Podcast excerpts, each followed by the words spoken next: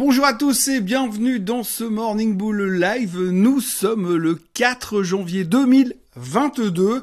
Euh, premier jour de l'année assez spectaculaire, hein. un record en France, euh, record sur le S&P, record sur le Dow Jones. Euh, tout a l'air bien parti pour entamer une année canonissime pour l'instant. En tout cas, le premier jour était assez symptomatique. Tout le monde est serein, tout se passe plutôt pas mal et tout tourne encore autour d'Omicron. Alors c'est marrant, hein. enfin en fin d'année passée, on était vraiment concentré sur la thématique du Covid, d'Omicron, un petit peu de l'inflation. Aujourd'hui, on a carrément mis l'inflation de côté pour le moment, je dis bien pour le moment, mais par contre, on parle évidemment beaucoup, beaucoup d'Omicron qui a un petit peu euh, la clé de voûte de ce démarrage de début d'année, il faut, euh, il faut le dire clairement.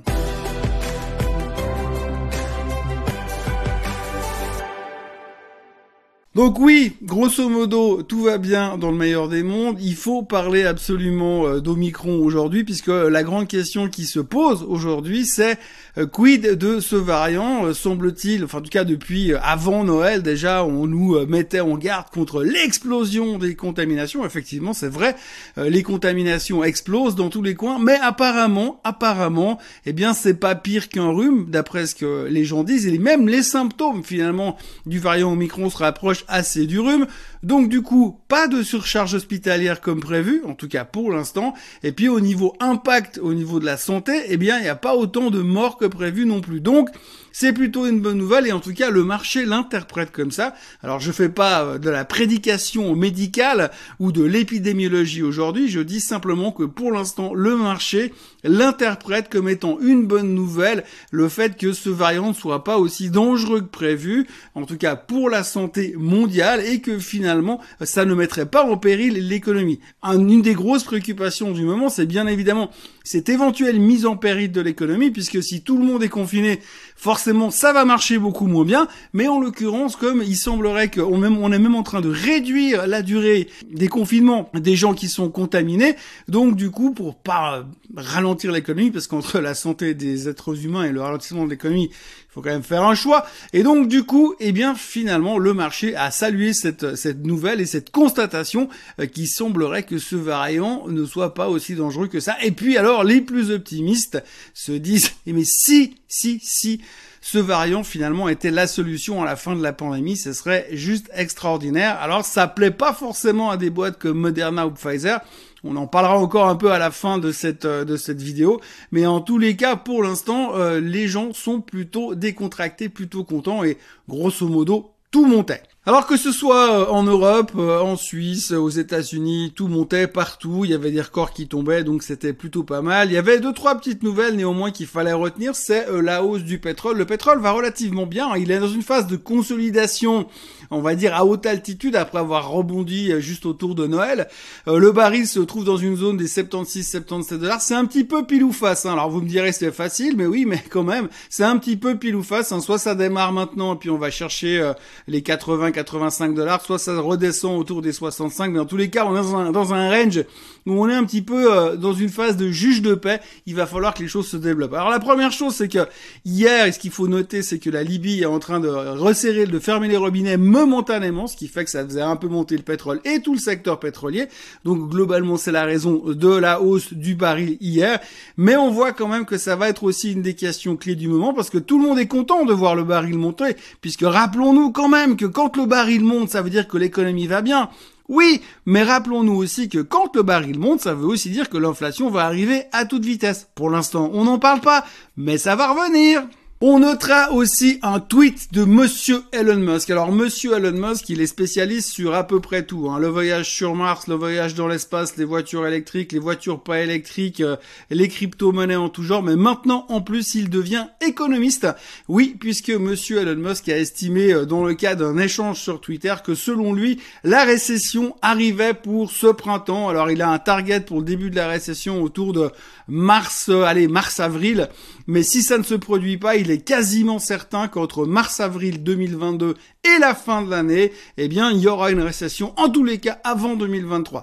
Alors voilà, on a un nouveau gourou de plus, hein, une nouvelle corde aux arcs ou à l'arc de monsieur Elon Musk, qui est euh, les prévisions économiques. Donc on espère qu'il sera aussi bon qu'il est bon sur toutes ses prévisions d'habitude.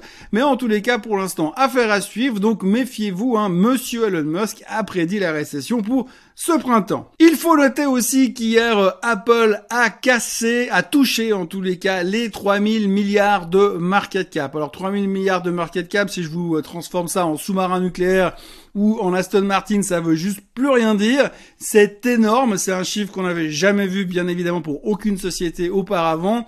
Euh, pas de raison spécifique, sinon, le, sinon le fait que tout le monde est bullish sur le fait que euh, le retour post-pandémie éventuel peut-être eh ben, va faire un boost sur les ventes d'Apple.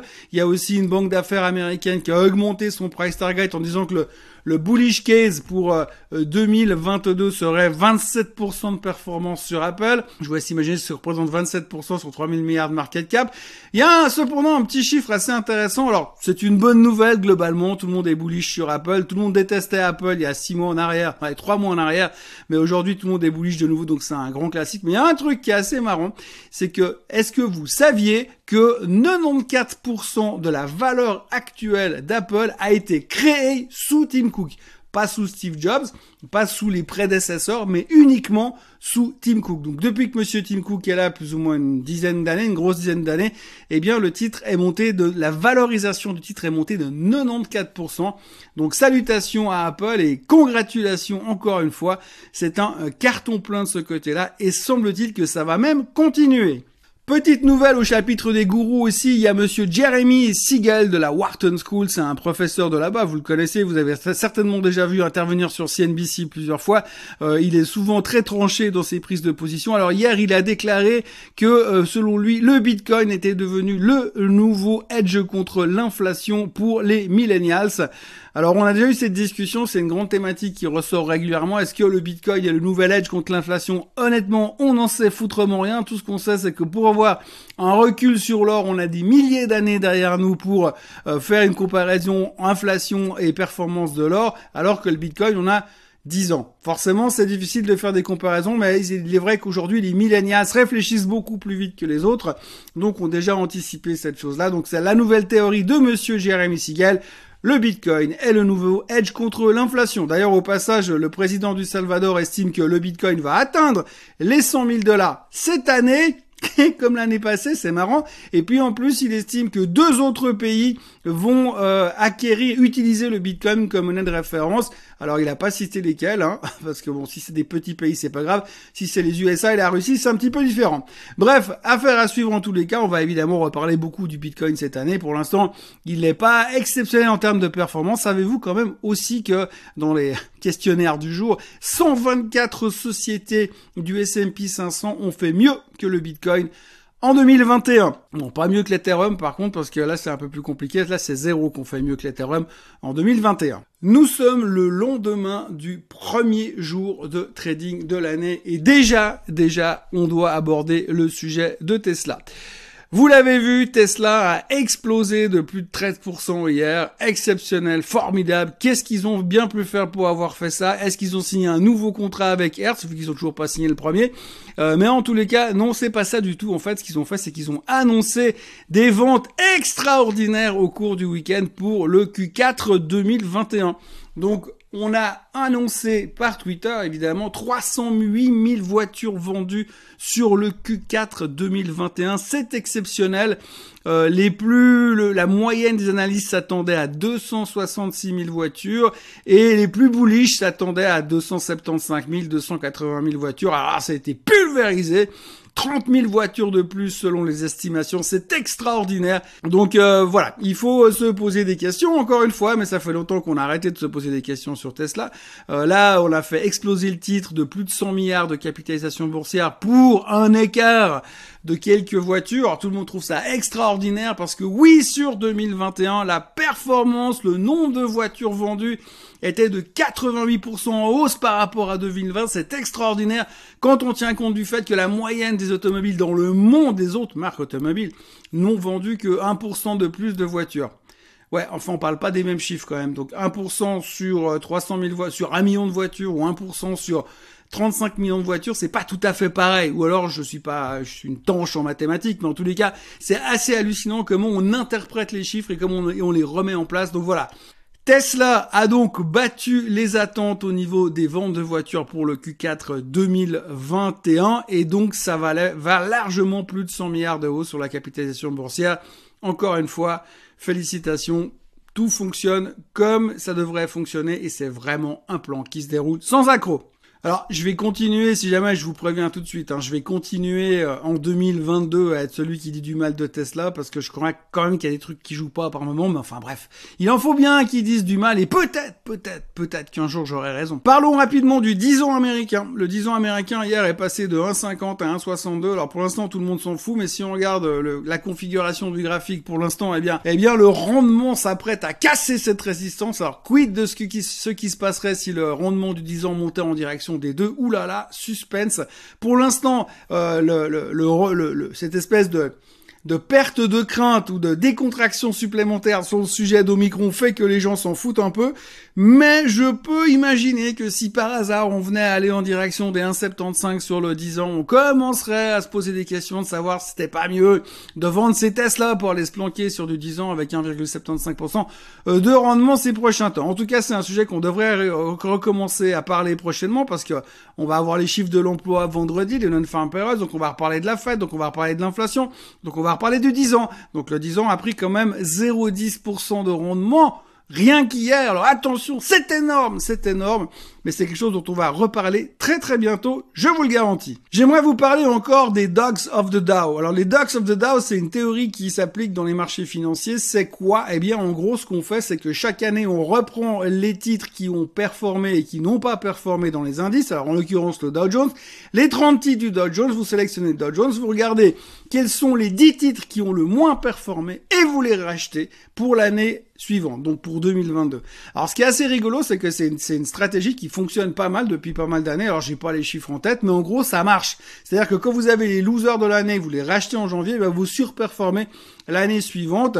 Donc là aujourd'hui je fais un rapide point sur ces Dogs of the Dow avec leur dividend yield. Alors aujourd'hui dans le Dow Jones, si vous voulez jouer ça, c'est IBM, Verizon et Dow Chemical qui ont 4,9% de rendement du dividende. Chevron avec 4,6%, Walgreens avec 3,7%, Merck avec 3,6%, Amgen avec 3,5%, 3M avec 3,3%, Coca avec 2,8% et Intel avec 2,7%. Donc si vous rachetez ces 10 titres et vous vous asseyez dessus pour l'année 2022, euh, eh bien normalement vous devriez super, sur, surperformer le marché. Je dis bien normalement, mais c'est une théorie qui s'applique et elle fonctionne également sur euh, les, gros indices type CAC 40, DAX, Eurostock 50. Chacun fait son choix comme il veut, mais si vous prenez en gros les losers de l'année passée, ce sera peut-être les winners de 2022. Question du jour, on me disait hier, ouais mais alors qu'est-ce que tu penses de euh, Pfizer et Moderna dans cet environnement euh, assez spécifique qui est euh, la pandémie bien évidemment? Eh bien, c'est quand même vachement difficile à dire parce que si vous êtes si vous êtes vous dites du mal de Pfizer ou de Moderna, c'est que finalement vous êtes pro ou contre les vaccins, donc vous posez pas mal de questions par rapport à ça, et puis il faut être très délicat parce que suivant ce que vous dites, eh bien c'est un sujet qui est quand même vachement touchy. Donc aujourd'hui, qu'est-ce qu'il faut retenir euh, de ces euh, deux compagnies? Donc évidemment, ils sont en train de négocier des ventes de vaccins un peu partout. On voit que la théorie de la, de la double dose ne suffit plus, que la triple dose c'est le minimum, voire que la quatrième dose. On ne sait pas jusqu'à quand ça va s'arrêter. On parle déjà d'abonnements. En Suisse, on parlait récemment que Moderna négociait des abonnements avec le gouvernement suisse. Donc, ce qui voudrait dire que ce sera pas quatre ou cinq doses, mais peut-être beaucoup plus derrière et peut-être beaucoup plus régulièrement. Donc tout ça devrait euh, participer aux bénéfices de ces sociétés et continuer à, à performer dans cette direction. Aujourd'hui, eh bien, ils sont en train de travailler sur les nouveaux médicaments pour lutter contre Omicron bien que ça n'a pas l'air très urgent non plus, vu que ce Omicron en question, on en a parlé au début, n'a pas l'air si dangereux que ça. Euh, ils sont en train de travailler sur ces médicaments qui permettraient de stopper le développement du Covid lorsque vous rentrez à l'hôpital. Donc il y a encore un énorme potentiel de business dans le milieu des vaccins, bien évidemment. La grande question qu'il faut se poser aujourd'hui, c'est si jamais le Omicron était euh, la solution pour une, une immunité générale de la population, je dis pas que c'est possible, je dis juste que si ça se produisait, eh bien à ce moment-là, eh bien il se pourrait qu'on commence à se poser des questions parce que pourquoi continuer à se vacciner si tout le monde est immunisé et si le virus n'existe plus? Alors je pense qu'on va nous trouver autre chose pour dire qu'il faut quand même se vacciner parce qu'on sait jamais s'il y a une résurgence d'un nouveau virus. Là, il y a un nouveau virus, une nouvelle souche apparemment qui sortirait du Cameroun, qui a été découvert à Marseille l'autre jour, donc on va certainement en reparler ces prochains temps. Donc pour l'instant, tant qu'on reste dans la logique et la dynamique de vaccination, ça devrait continuer à bénéficier pour, euh, pour On a vu hier néanmoins que lorsqu'il y a des bonnes nouvelles où les gens se décontractent sur la thématique de l'Omicron ou du Covid, eh bien les gens tapent sur Pfizer, ils tapent sur Moderna, ils prennent les profits parce que la performance a quand même été pas mal et on se dit oui mais quid d'une situation où tout d'un coup eh bien, on arrêtait de vacciner les gens et que les choses revenaient à la normale. Alors pour l'instant, on est de loin pas ça, euh, pas là, et on n'a pas l'impression finalement que euh, c'est dans la direction qu'on prend. La question sera la question médicale, mais aussi la question des gouvernements, parce que pour l'instant, les gouvernements ont l'air d'avoir pris une tendance qui est claire et nette en direction de la vaccination et j'imagine que ce sera très très difficile de leur faire faire demi-tour.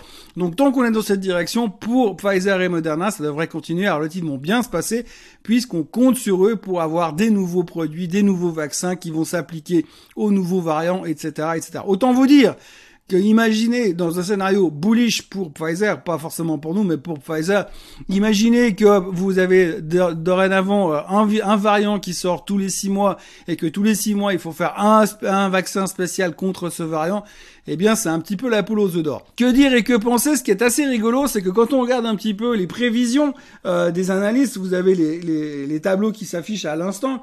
Euh, sur Pfizer, le plus bullish a un target à 75, le plus bearish à 46. Sur Moderna, le plus bullish a un target au-dessus des, enfin à 500 dollars. Et puis le plus bearish à 135. Donc on voit clairement qu'aujourd'hui, même les analystes, enfin surtout les analystes, ils en ont aucune idée.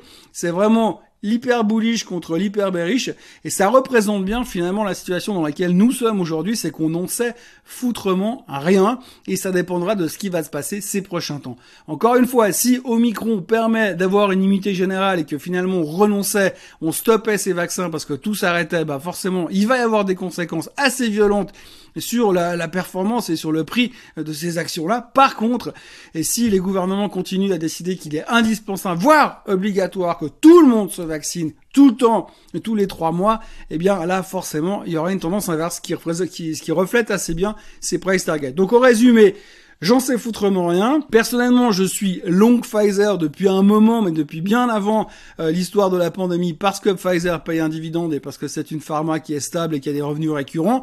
Aujourd'hui, c'est très difficile de savoir ce qu'il faut faire, euh, simplement parce que tout le monde ne regarde que le Covid est uniquement le Covid et que c'est peut-être pas uniquement comme ça qu'il faudrait aborder une boîte comme Pfizer. Et Moderna, en revanche, c'est par contre une one product company pour l'instant qui est en train de se développer euh, sur d'autres produits, mais pour l'instant c'est un petit peu spécifique.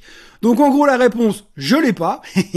c'est clair que sur le sujet, je vais pas me mouiller plus que tant. La réponse, je l'ai pas, mais probablement que euh, la réponse on l'aura en fonction de ce qui se passera sur Omicron ces prochains temps et surtout sur l'interprétation de cette nouvelle, les conséquences de cette nouvelle et ce que les gouvernements vont prendre comme décision. Voilà, c'est tout pour ce Morning Bull live de la journée. Euh, je vous remercie d'avoir été présent avec moi encore une fois. Je vous encourage à liker cette vidéo, mais aussi à vous abonner à la chaîne Suisse Côte Suisse sur YouTube. N'hésitez pas à en parler autour de vous, à vos amis. On a passé la barre des 12 500 abonnés au cours du week-end, donc tout va bien de ce côté-là.